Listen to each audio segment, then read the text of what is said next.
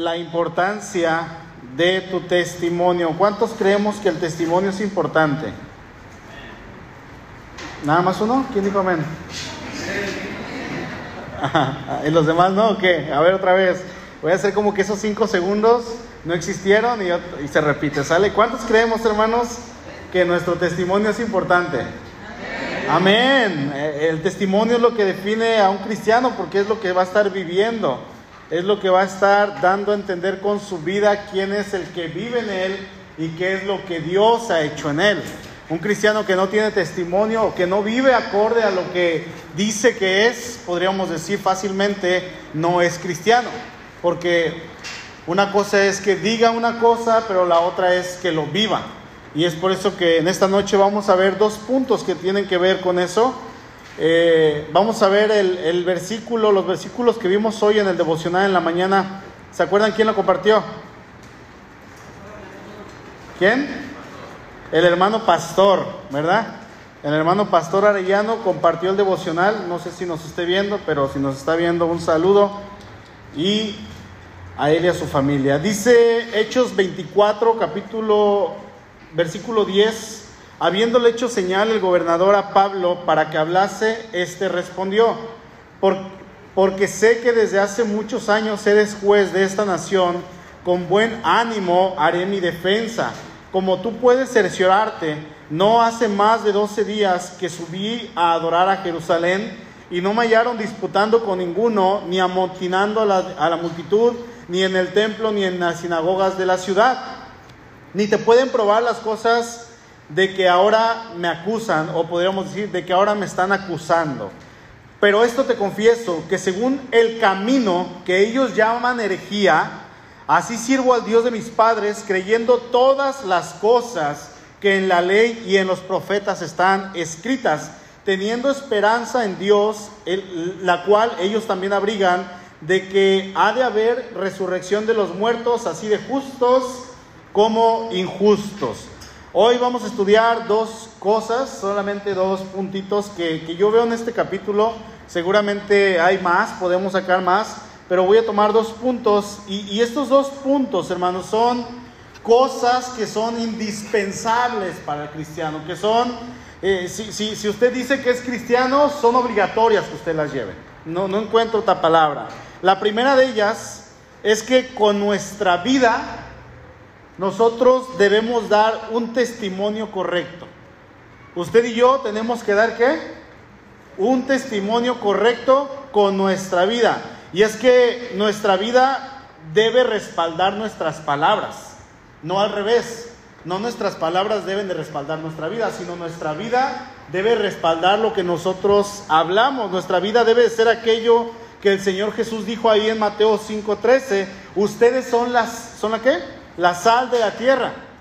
Ustedes son la sal de la tierra. Usted y yo somos la sal de la tierra. Como han dicho algunos escritores, la sal tiene algunas funciones. En primer lugar, la, sal da sabor y da sazón a la comida. Si, si, nos pasamos de sal, la comida se echa a perder, tendríamos que echarle más comida y más caldo y todo para que se acomode, pero no sé si alguien de ustedes le ha echado sal a un taco y se le abre el salero y el taquito con todo y dolor en el corazón se le tiene que decir adiós, porque se echó a perder, se, pasó de sal. Eh, en la mañana estaba cocinando mi suegra y, me dio a probar el caldito que estaba haciendo y, lo, lo, probé y me dice, ¿le falta sal, verdad? Le dije, no, ya, ya está en el punto, le falta un hervor, como decía mi papá, le falta un 16. Y ya que hierva poquito ese hervorcito, va a agarrar el sabor. Y efectivamente se, esperó cinco minutitos, hirvió y estaba delicioso, perfectamente en su punto, porque la sal le dio ese sabor y ese sazón. Usted y yo siendo cristianos eh, tenemos que hacerlo de manera pública, de manera que los demás nos vean y sepan que estamos comprometidos con Dios, que, cuando lo vean usted le diga, le, diga a la gente, es que tú haces algo en mi vida, no sé si le han dicho, cuando estoy contigo, cuando estoy, ah, ah, no, no hablando de algo sentimental, no, no, o incluso una amistad, cuando estoy cerca de ti, tú me das paz, me siento tranquilo contigo, me siento bien, ¿sí? Y la segunda eh, característica de la sal, la sal provoca sed. La sal provoca sed, tenemos la responsabilidad de que con nuestra vida causemos una sed de Dios a las personas. que lo que nosotros vivamos cause que las personas tengan esa sed de Dios. Eso es testificarles a las personas acerca de Cristo. Ahí mismo en Mateo 5, 14 dice, ustedes son la, sal del, son la luz del mundo. Una ciudad asentada, una ciudad que está edificada, construida sobre un monte, no se puede esconder. No, no puede, es imposible. Y es que al ser la luz del mundo, así como el Señor lo dijo, obviamente, hermano, usted y yo no podemos estar ocultos. No podemos escondernos. La, luz alumbra, la luz ilumina y el Señor dice, así ilumine su luz delante de los hombres. Esto nos debe de llevar a no ser cristianos de los de la CIA. ¿Cuáles son esos? Los cristianos de la secreta. Los cristianos que no dicen que son cristianos. Los cristianos que se esconden o que se tardan un año, dos años, toda una vida sin decir que son cristianos frente a sus amistades. No podemos vivir así. Dice ahí en el verso 15, no se enciende ni se enciende una luz y se pone debajo de un almud, sino sobre el candelero y alumbra a todos los que están en casa. Así alumbre su luz delante de los hombres para que vean sus buenas obras y qué? Y glorifiquen. ¿Y qué? Y glorifiquen a su Padre que está en los cielos. O sea que es a través, hermanos, de una vida correcta, una vida que nos dice con, sus hechos lo que Cristo ha hecho en nuestra vida, eh, que Cristo es aquel que ha hecho un cambio, una un cambio total en nuestra vida, que Cristo es el que ha hecho un cambio de 180 grados. Y esto nos va a llevar a pensar que ya no es posible vivir de la misma manera en la que vivíamos antes de Cristo, ya no podemos. Aquí les hago una pregunta. ¿Quién de los que estamos aquí estaría dispuesto a regresar a su vida antes de Cristo? ¿Quién? Yo creo que nadie. Bueno, lo personal yo no. ¿Tú, Octavio? Mano Luis, Rosa, ¿no? Dani. Yo creo que nadie, a, menos que haya algún descarado que haya en su corazón haya dicho, no, pues yo sí estaba mejor antes de conocer a Cristo. Pero yo creo que el, 99.9% de los que estamos aquí, hermanos, vamos a testificar que estamos mucho mejor con Cristo a como estábamos antes. Y es que el conocimiento de Cristo es maravilloso, el conocimiento de Cristo es tan hermoso, es como dice ahí en la parábola de la perla, es como aquella perla que encuentra un hombre y dice, yo doy todo por esta perla y va y vende todo lo que tiene para obtener esa perla, porque realmente lo vale.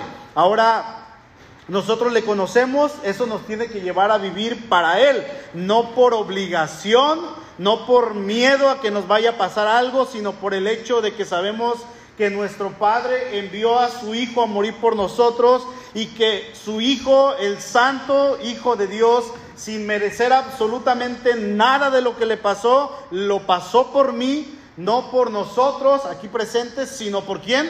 Por mí. Diga ahí su lugar, por mí. Y es que cuando le hacemos una pregunta a una persona eh, y le decimos, ¿por quién murió Cristo? Ah, es que Cristo murió por todo el mundo. No, Cristo murió por mí. ¿Sí? La salvación es personal en mi vida. Yo puedo decir, Cristo murió por nosotros, pero en realidad Cristo murió por mí. Y eso me va a decir usted, ¿Cristo murió por quién? Por mí. Cuando decimos por nosotros, yo, yo llego a pensar en mi corazón, a lo mejor no ha entendido el significado de la muerte de Cristo por Él por esa persona, por ella. Y por eso decimos, ah, es que Cristo murió por todos nosotros. No, Cristo murió por mí. Yo lo hago personal, mi Salvador. Es por eso que decimos que el cristiano, hermanos, no, el cristianismo no es religión, sino decimos, es un estilo de vida, es lo que vivimos, es lo que nosotros deberíamos anunciar con nuestra vida. Mire, en donde usted se pare, en donde usted ponga un pie, las personas a su alrededor, sea un trabajo nuevo, sea un cambio de domicilio, sea un cambio de escuela, sea para los jóvenes, sea a lo mejor una amistad que está empezando a conocer, sea lo que sea, las personas a su alrededor, y si es por ejemplo un cambio de trabajo, que, aquí se da mucho la hotelería, eh, si es un cambio de trabajo son departamentos grandes. Yo creo y estoy convencido de que las personas alrededor en un departamento de trabajo no deben de tardarse más de 3, 4, 5, 7 días cuando mucho en enterarse que eres cristiano. Deben de verlo. aunque no hables, aunque estés callado, trabajando. La gente debe notar algo diferente en ti, en tu persona, en tu mirada, en tu manera de hablar, en tu manera de pensar. Y llega un momento en que te van a decir, ¿por qué tú te comportas así?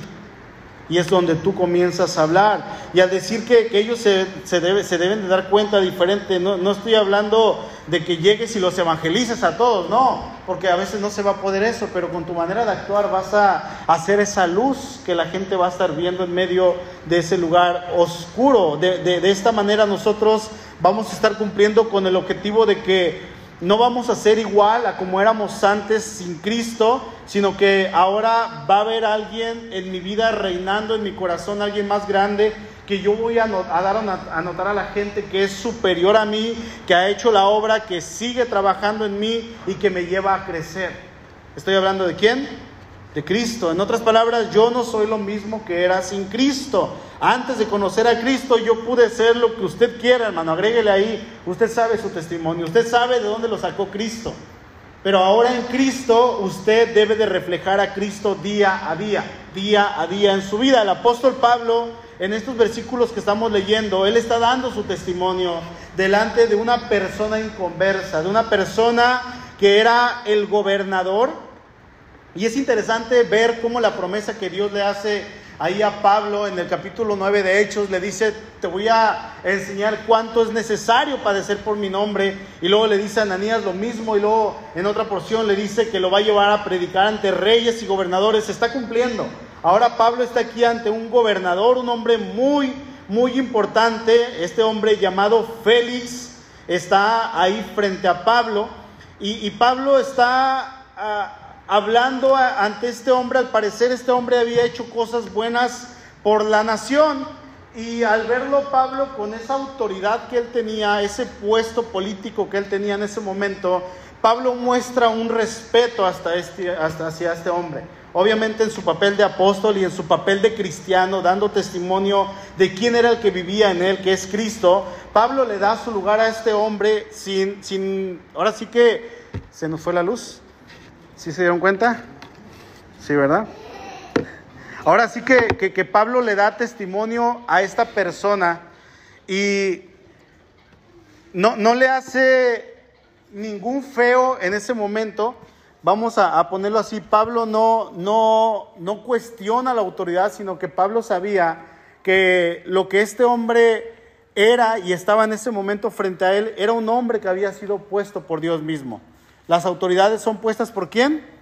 Por Dios. Y Pablo lo menciona ahí en Romanos capítulo 13. Entonces, eh, dice la historia que este hombre no era un buen hombre, era un hombre ciertamente corrupto, eh, era un hombre que había estado en el poder por ciertas influencias, pero Pablo sabía que no era tanto la gente poniéndolo, sino que era Dios trabajando en su nación, en Roma, en estos lugares, y a través de esta gente Dios trabaja, así como tenemos nuestros políticos y tenemos los presidentes que, hemos llegado a tener y los que tendremos todavía y van a ser gente corrupta muchas veces, nosotros debemos de tener la certeza de que Dios los puso ahí.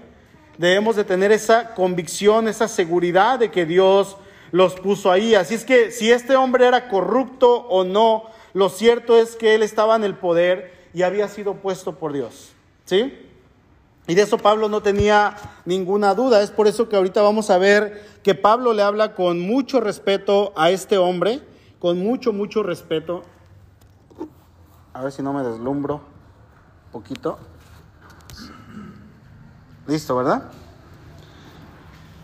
¿Y cómo se llamaba este hombre, este gobernador? Félix. Félix. No, no era feliz, ¿eh? era Félix. Bueno, Félix era el procurador romano de Judea del año 52 al año 60 después de Cristo. Duró ocho años en el poder. Este hombre fue nombrado gobernador por el emperador Claudio antes de Nerón. El gobierno de Félix fue en realidad un gobierno desastroso, fue un gobierno terrible. Se dice que él era un hombre cruel, que era un hombre corrupto, y él se casó con Drúsila, que era la hija de Herodes Antipas. Aquí podemos ver un, cierto tipo de, de, mafia política en la cual personas importantes se casaban y aseguraban el poder, por así decirlo. Entonces, Félix fue un pésimo administrador de su gobierno, por eso mismo Dice que hubo muchos disturbios. Mientras él estuvo gobernando, los judíos hacían eh, como sus revueltas, querían quitarlo del, poder. Estaban aquellos hombres que tenían sus dagas, que se les llamaba Zika a esa daga. Y esa daga la usaban para matar a las personas que estaban eh, involucradas en el gobierno. Por eso se les llamó sicarios a estas personas. Y bueno, era una serie de corrupción que trajo más corrupción, violencia, que trajo más violencia hacia el pueblo. Y Pablo está frente a esta persona. Pablo cae ante las, las manos de esta persona porque él iba a dictar sentencia y, Pablo tenía que, estar delante de, de, esta persona. Entonces la pregunta aquí es, ¿qué es lo que está pasando en el contexto que estamos leyendo en esta noche? Recordemos que Pablo había subido unos días antes a Jerusalén, él había subido para adorar. ¿Se acuerdan que hemos estado viendo eso?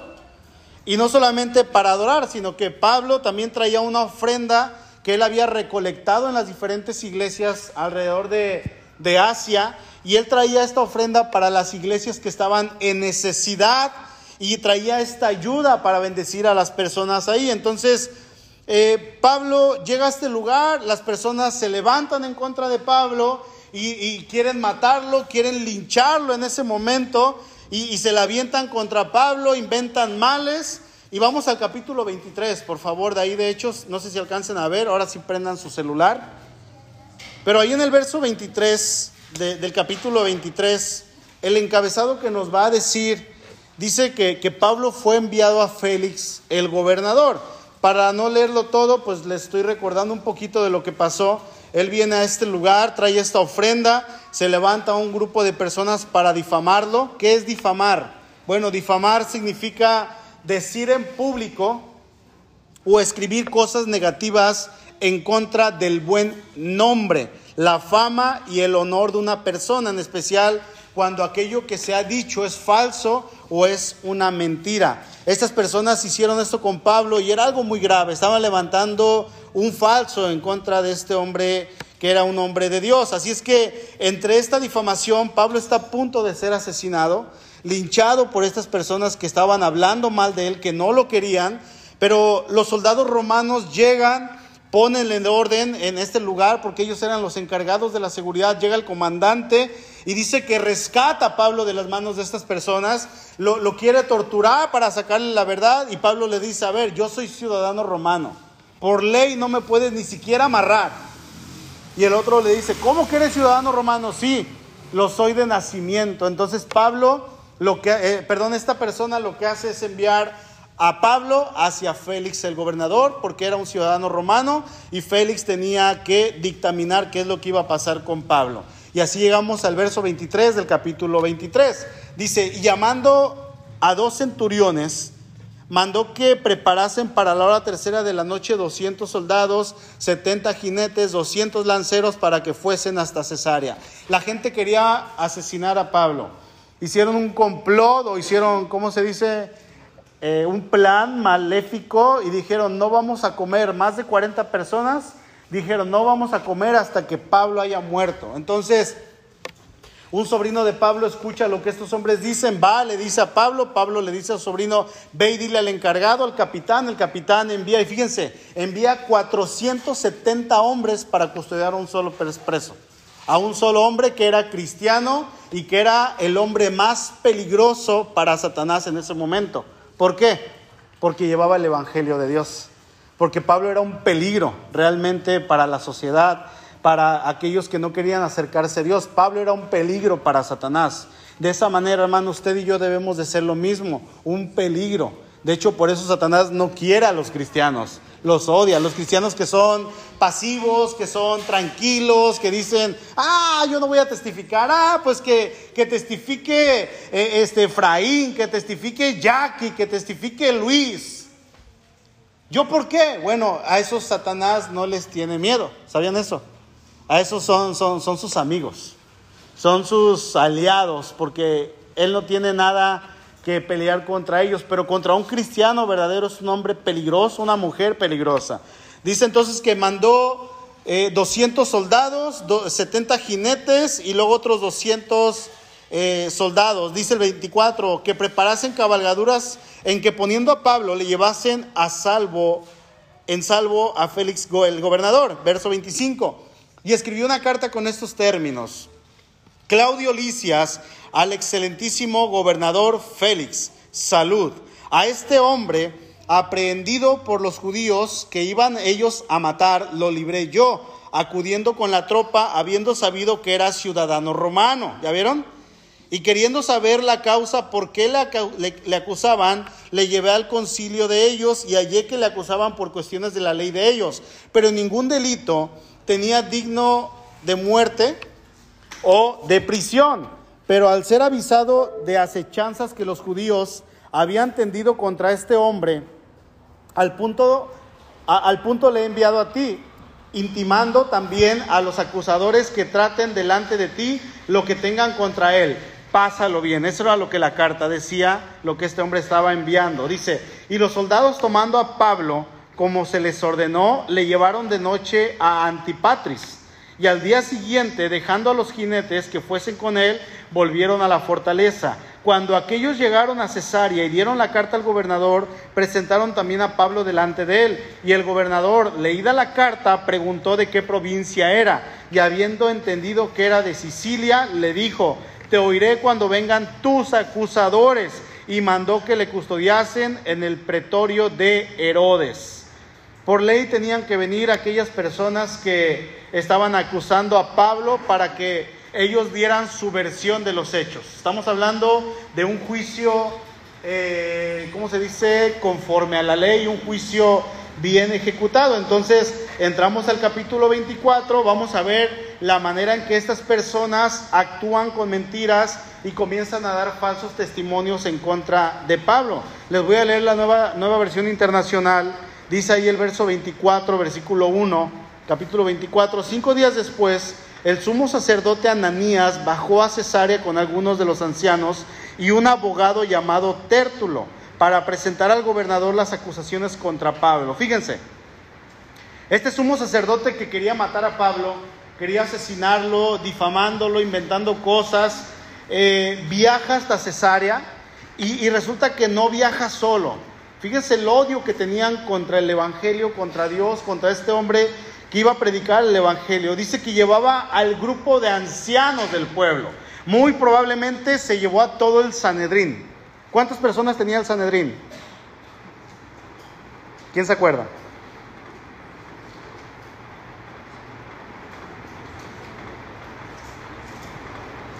¿Nadie? A ver, los que apuntan, ¿cuántas personas tenía el Sanedrín? No, hermano, les voy a hacer un examen cada semana. 70. 70. Por lo regular eran 6 de cada tribu. Había 72, pero lo, cerraban en 70. Entonces llevaba muy probablemente a todo el Sanedrín. Entre estos eh, personas del Sanedrín estaban los fariseos, los sacerdotes, los ancianos, los escribas, los doctores de la ley. Eran los que estaban en este Sanderín, que se dividía en tres, tres grupos, principalmente fariseos, sacerdotes y los escribas. ¿Sí? Entonces, llevaba a estas personas, pero resulta que cada uno de estos ancianos eran gente del, de, no eran del populacho, eran gente de la high, ¿no? De la alta. Entonces, por lo menos ellos, muchos de ellos se llevaron a sus esposas. Y como llevaban a sus esposas, llevaban a sus hijos. Y como llevaban a sus hijos y tenían dinero, tenían que llevar esclavos, tenían que llevar nodrizas, tenían que llevar gente. O sea que era una multitud tremenda las personas que iban para acusar a un solo hombre. ¿Sí? O sea, fíjense todo lo que este hombre causó, eh, que era un peligro. 470 eh, hombres del ejército, 70 a caballo, iban con Pablo custodiándolo. Ya ni el Chapo cuando lo agarraron. No le pusieron tanta gente.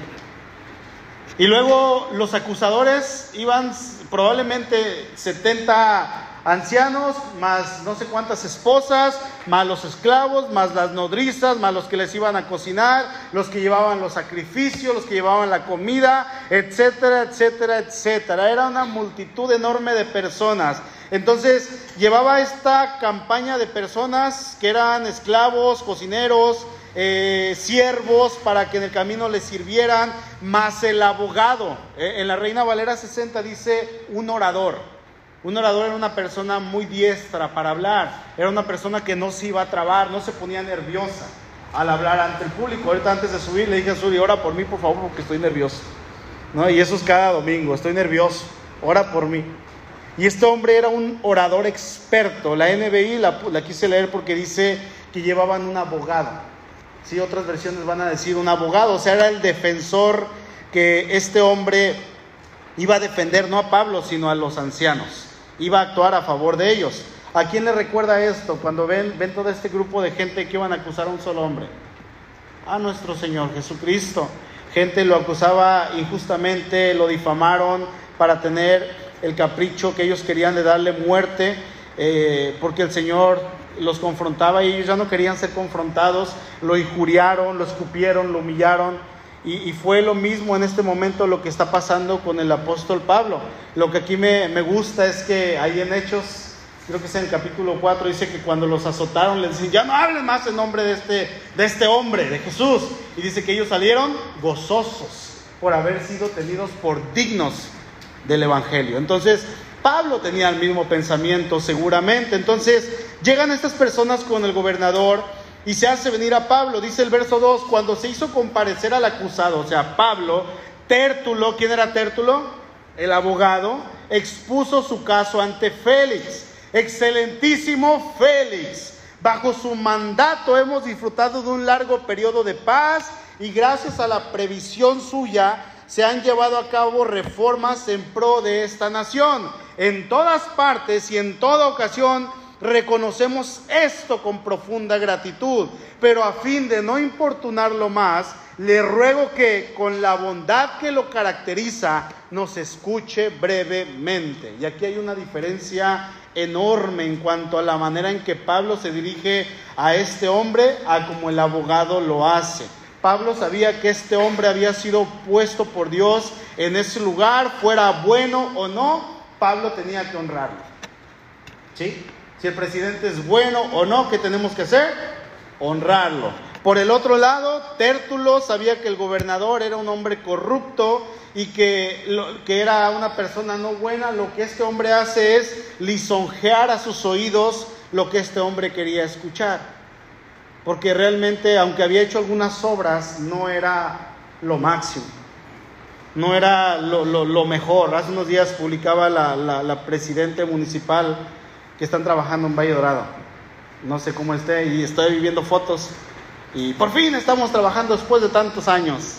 Y yo le hice un comentario. Acá esperamos que haya independencia en San Vicente, le puse. Que Dios le bendiga. No, no le dije, ay, después de su trabajo que ha hecho, la invitamos a que. No, aquí lo esperamos, le puse. Yo creo que no lo leyó. Pero bueno, Tértulo sabía quién era este gobernador, que era un hombre corrupto y él habla lo que él quiere escuchar y da su discurso para que Pablo sea llevado a la decapitación, porque era lo que hacía, por lo regular los decapitaban. Dice el verso 5, hemos descubierto que este hombre es una plaga, ¿sí? Es una plaga que por todas partes anda provocando disturbios entre los judíos. Hace unos días Yadira publicaba que era una plaga y una plaga se extiende. ¿Se acuerdan? Ahí en el devocional se extiende, crece y no se puede detener. ¿No? En, el buen sentido tendríamos que ser así, ¿no? Hablar y hablar y hablar, que nadie nos detenga. Dice, es cabecilla de la secta de los nazarenos. Incluso trató de profanar el templo, por eso lo aprendimos. Verso 8, usted mismo al interrogarlo podrá cerciorarse de la verdad de todas las acusaciones que presentamos ante él, contra él. Los judíos corroboraron la acusación afirmando que esto era cierto. Una serie de acusaciones falsas en contra de un hombre justo de un hombre de Dios. Pregunta, hermano, ¿podemos esperar esto para nuestra vida? ¿Sí o no? ¿Estamos conscientes de que en cualquier momento puede llegar algo así a nuestra vida? Deberíamos estarlo. Por supuesto que sí. El Señor Jesús dijo dos cosas. La primera está en Juan 15, verso 18. Si el mundo los aborrece, dice, sepan que a mí me ha aborrecido antes que a ustedes. sépanlo.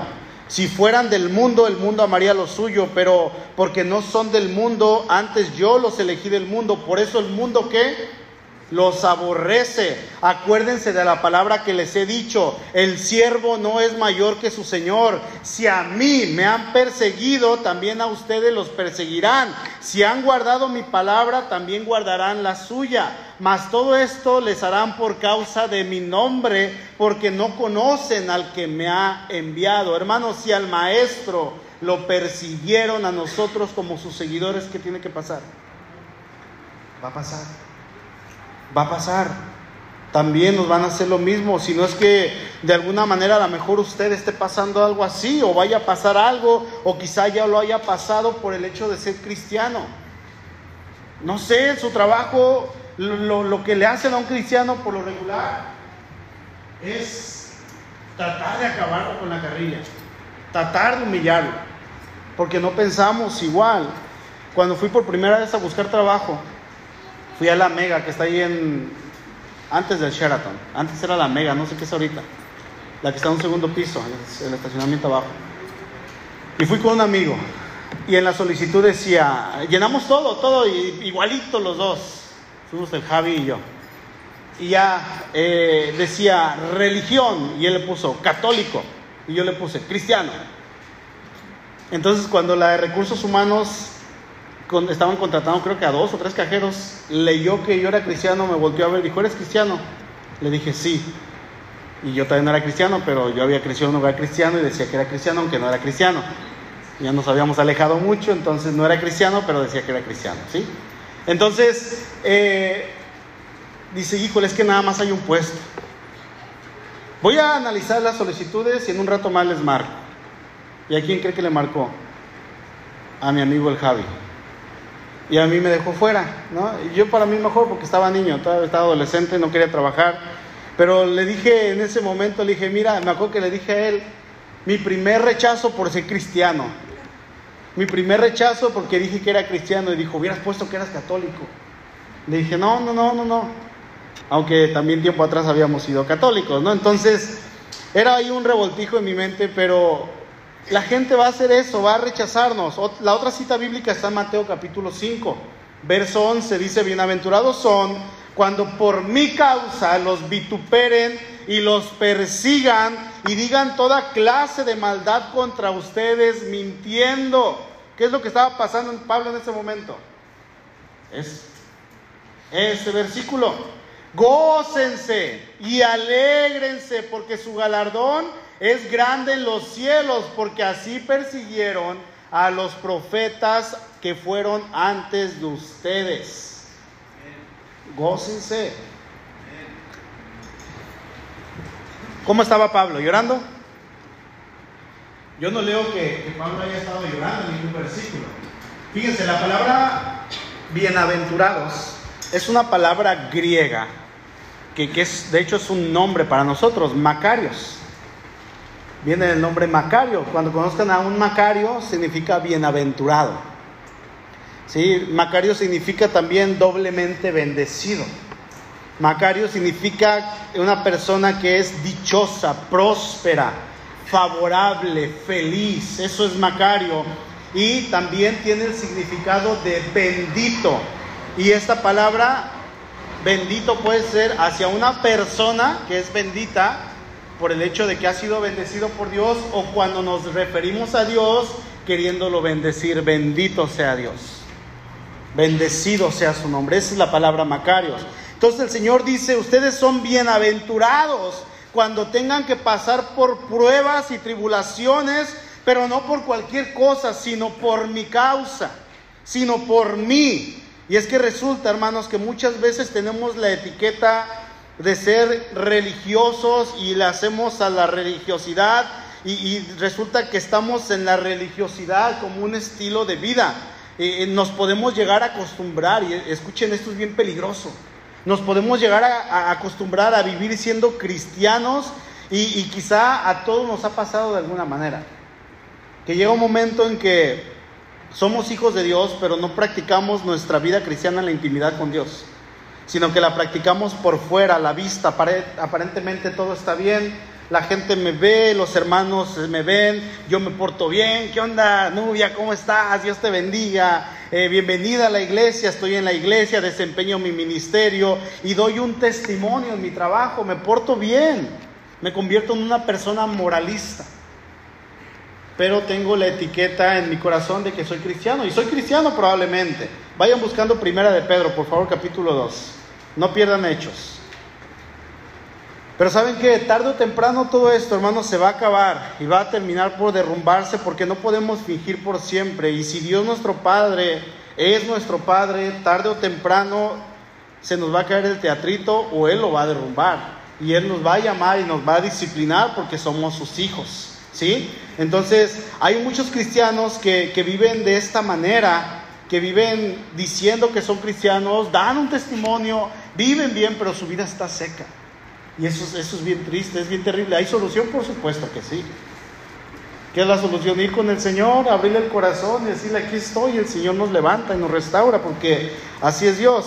Primera de Pedro capítulo 2, verso 17, lo voy a leer en la nueva traducción viviente. Dice, respeten a todos y amen a sus hermanos en Cristo, teman a Dios, respeten al Rey. Ustedes los que son esclavos deben aceptar la autoridad de sus amos con todo respeto. Hagan lo que ellos les ordenan, no solo si son bondadosos y razonables, sino también si son crueles pues Dios se complace en ustedes cuando hacen lo que saben que es correcto y sufren con paciencia cuando reciben un trato injusto. Es obvio que no hay mérito en ser paciente si a uno lo golpean por haber actuado mal. ¿Sí? Es lo que les estaba comentando. Si sufren por hacer el bien y lo soportan con paciencia, Dios se agrada. Hasta ahí. Dios se agrada de esto. O sea, Vivo como cristiano, actúo como cristiano, me congrego, puedo decir que soy cristiano y por causa de esto resulta que a lo mejor en el trabajo yo me he hecho una fama de que la gente me ve y dice, ah, mira, ahí hay un cristiano. Y, regularmente cuando decimos soy cristiano, los focos de todo el mundo en el trabajo se enfocan sobre uno. Y comienzan a ver y esperando a que caiga y así o, nos ponen trampas, nos quieren poner a hacer, nos quieren hacer algo para que caigamos. Entonces resulta que realmente en mi vida espiritual yo sé cómo estoy, me estoy derrumbando, pero de alguna manera por el otro lado ya me acostumbré a vivir como un cristiano sin serlo, o sea, sí, sí lo soy, pero estoy apagado. Sí, estoy triste en mi espíritu y no estoy leyendo la palabra, no estoy orando y resulta entonces que yo estoy viviendo una vida cristiana mediocre una vida cristiana a medias. Y eso es bien triste. No estoy diciendo que no haya nacido de nuevo, pero sí que nos apagamos y dice que entristecemos al Espíritu Santo, que lo contristamos. Por eso es bien importante la lectura diaria, es bien importante la oración, es bien importante el congregarse, el, el ser congruentes con todo lo que nosotros hacemos. En la medida que hacemos, que tenemos una relación con Dios, lo demás va a florecer solito. Entonces, en el trabajo, hermanos, me menosprecian por decir que soy cristiano o me ponen más trabajo por decir que soy cristiano, porque resulta que cuando alguien es cristiano y su jefe le pone más trabajo, ¿qué tiene que hacer el cristiano? Sacarlo. No tiene, ah, porque a mí sí, al otro no. No, no. usted lo saca como buen cristiano. Y le dice al jefe, ya lo acabé. ¿Por qué? Porque eso es dar testimonio. Pero como es cristiano y, lo están poniendo, dice que es cristiano cuando realmente está todo apagado y triste y dice, ay, pues lo digo porque es mi vida, mi estilo de vida ya religioso, entonces me ponen más trabajo, eh, eh, se tardan en pagarme porque soy cristiano y a todos les pagan y a ti te pago el lunes, ¿no? Entonces yo me empiezo a quejar, pero sé que no me tengo que quejar, entonces estoy sufriendo por decir algo que realmente no estoy viviendo. Dice Pedro, eso no tiene mérito, eso, eso no vale la pena. Si ustedes son y realmente sufren por eso, así sí vale la pena. Así sí vale la pena. ¿Qué caso tiene? Dice el apóstol Pedro. Si voy a pasar por todo esto, pues que valga la pena. ¿Y por qué voy a pasar por todo esto? Bueno, porque yo sé la obra que Cristo ha hecho en mí. Yo sé eh, que mi Señor dio todo por mí. Yo sé que ahora Él vive en mí. Yo ya no vivo para mí, sino ahora vivo por Cristo, vivo por gratitud, me congrego por gratitud, porque su espíritu vive en mí, porque yo ya no soy la misma persona, porque yo he cambiado, porque antes estaba muerto y ahora estoy vivo. Eso es lo que yo ahora voy a reconocer. Entonces, ahora voy a vivir para, por y para mi Señor y voy a dar mi vida para el Señor. Así es que todo lo que haga, todo lo que yo haga, ¿para quién tiene que ser? Para el Señor. Primera de Corintios 10:31. Dice, si pues comen o beben o hacen otra cosa, ¿qué dice? Háganlo todo para la gloria de Dios. Todo debe de ser para la gloria de Dios. Pablo se encargó de vivir su vida para Dios y para la gloria de Dios. Su testimonio era algo y, él se encargó de vivir su vida para Dios y la gloria de Dios se manifestaba en él. Su testimonio era tal que era una manera de vivir todos los días. Todos los días. Pablo vivía su vida cristiana todos los días, no nada más dentro de la iglesia, sino siempre. Por eso, con tal autoridad y seguridad, él escribió ahí en el 1 Corintios 11.1, sean imitadores de mí. ¿Cómo qué? Así como yo de Cristo. Con toda autoridad, con toda seguridad. Y yo te pregunto, hermano, si alguien te hiciera la pregunta, fíjense, si alguien te hiciera la pregunta ahorita, si tú tuvieras la oportunidad de hacer que todos los hermanos aquí, los de hoy jueves, los que estamos aquí, se hicieran igual que tú, para que todo San Vicente escuchara del Evangelio en base a tu testimonio y tu vida personal, le dirías a Dios, Señor, conviértelos a todos en igual que yo. Cristianos genuinos como yo, ¿se lo diríamos a Dios? O le diríamos, no, no, espérate poquito. Mejor escoge el Willy, el cierre santo. Él sí, yo no. Es una pregunta difícil, pero nos tiene que hacer pensar. Imagina que todos los cristianos fueran como tú, hermano. Pregunta, pregúntate eso en tu corazón. Si todos los cristianos fueran como yo, ¿sería una iglesia cristiana buena? Podrías decirle a todos, imítenme a mí como yo imito a Cristo. Porque Pablo lo decía. Con toda seguridad, con toda autoridad. Y eso es algo que nosotros todos deberíamos de tener la capacidad de decir. ¿Sí? Todos. Imítenme a mí así como yo imito a Cristo. Pablo vivía el Evangelio día a día y, escuchó que hablaban cosas sobre él. En este momento la gente estaba amontonada para hablar en contra de él. Vamos ya para terminar al verso, 20, al verso 10 de Hechos 24, por favor. Habiéndole hecho señal al gobernador a Pablo para que hablase, este respondió, porque sé que desde hace muchos años eres juez de esta nación, con buen testimonio, con buen ánimo hablo de mi defensa, como tú puedes cerciorarte, no hace más de 12 días que subí a adorar a Jerusalén. Aquí ya Pablo está hablando después de que lo acusaron, ¿sí? Dice, y no me hallaron disputando, no, no, me encontraron peleando con ninguno, ni amontinando a la multitud, ni en el templo, ni en las sinagogas de la ciudad, ni te pueden probar las cosas que ahora, de que ahora se me acusan, pero esto te confieso, y fíjense, todo lo que están diciendo no lo pueden probar, no es cierto, dice Pablo, te lo aseguro, y aquí hay algo que, que es clave, dice, pero te confieso esto, esto te confieso, que según el camino, ¿quién eran los del camino? Los cristianos. Camino está con mayúscula. Eran los, los del camino. Cristo es el camino.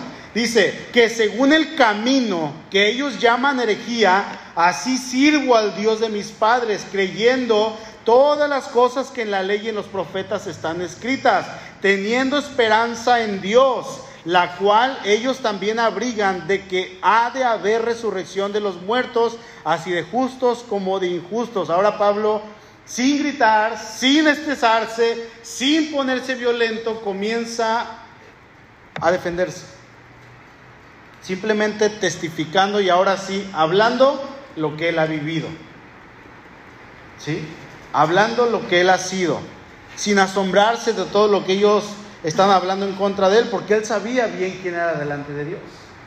Él sabía bien dónde estaba su corazón, así es que él decía, yo me he comportado bien durante todos estos años, yo he estado bien delante de Dios. Verso 16, por esto procuro tener siempre una conciencia sin ofensa ante Dios y ante los hombres. ¿Cómo está su conciencia, hermano? Delante de Dios, delante de los hombres. ¿Cómo está su conciencia? Limpia. Yo creo que en todos hay algunas cosas que nos podrían avergonzar, ¿no? Pablo dice, yo estoy limpio.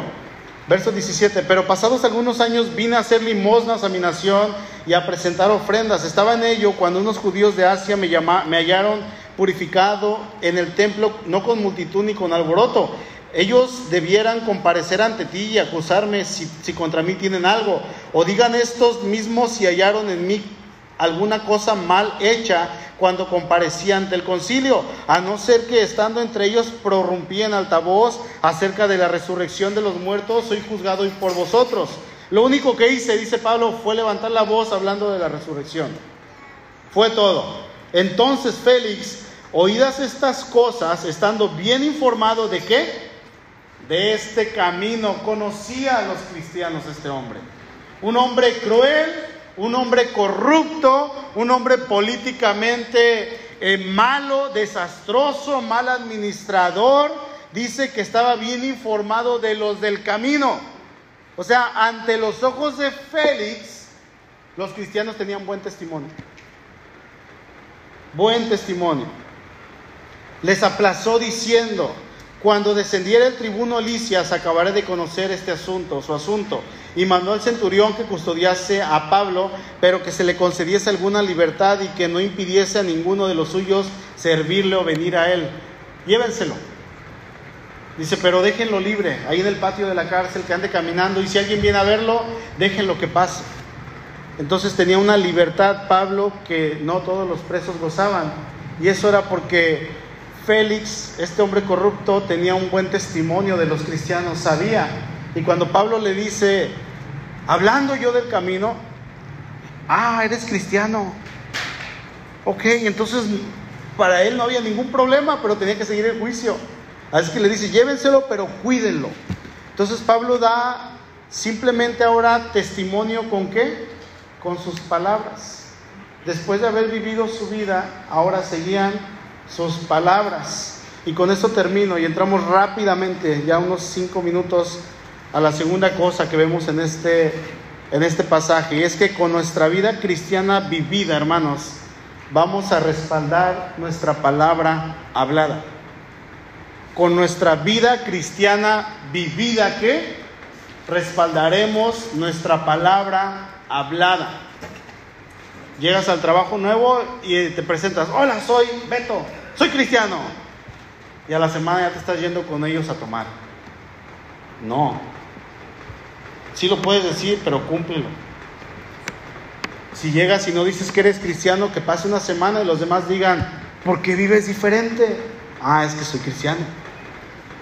Tu testimonio cristiano vivido va a respaldar nuestra palabra hablada. Pablo simplemente habló y dice que el gobernador Félix, con todo y ser corrupto, un mal gobernante, él había escuchado que los del camino, o sea, los cristianos eran buenas personas y esto ocasionó que en este momento este hombre preparara el juicio, eh, detuviera el juicio, perdón, y lo pospusiera para después. ¿A dónde llevó todo esto a, Pablo? Eh, más adelante Pablo va a poder apelar al César y Pablo tenía en su corazón el anhelo de ir a Roma. Y esto lo llevó a Roma y es ahí donde el Señor tenía un plan perfecto para Pablo, en Roma. Concluyo, hermanos. Mire, Pablo vivía su vida cristiana y si era necesario, él hablaba. Él testificaba acerca de Cristo. Su comportamiento era evidente a las personas. ¿Cómo te comportas en tu trabajo? Tienes uno, dos, tres, cinco compañeros, cien compañeros. ¿Cómo te comportas? Muchos van a querer difamarte en tu vida cristiana. Y sabes algo, está bien, está perfecto, de hecho es excelente, es un buen indicio de que estás haciendo las cosas bien. Que no te inviten a sus fiestas, agüítate si quieres cinco minutos, pero levántate y di Señor, gracias que no te inviten saliendo del trabajo a tomarse una cerveza, eso es bueno porque saben que no van a poder contigo.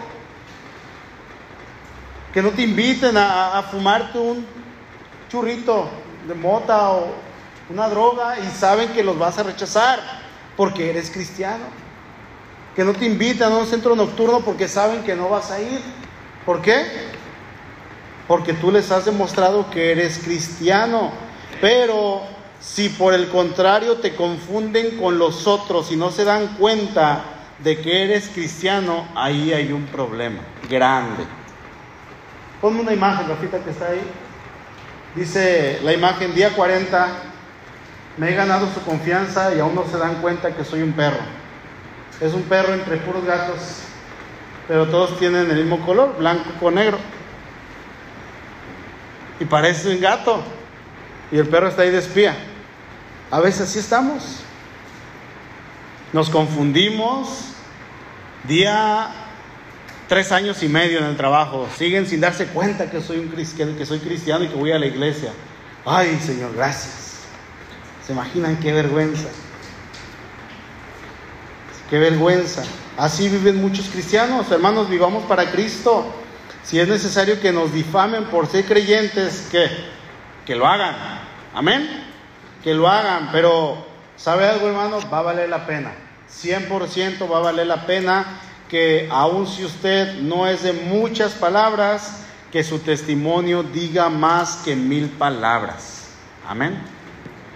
Y recuerde, su testimonio cristiano vivido va a preparar el camino para el testimonio cristiano hablado. Amén. Inclinemos nuestro rostro, por favor. Padre, gracias por tu palabra. Gracias porque tu palabra es viva, es eficaz. Señor, y nos confronta y nos llama, y nos reta a vivir vidas realmente consagradas a ti.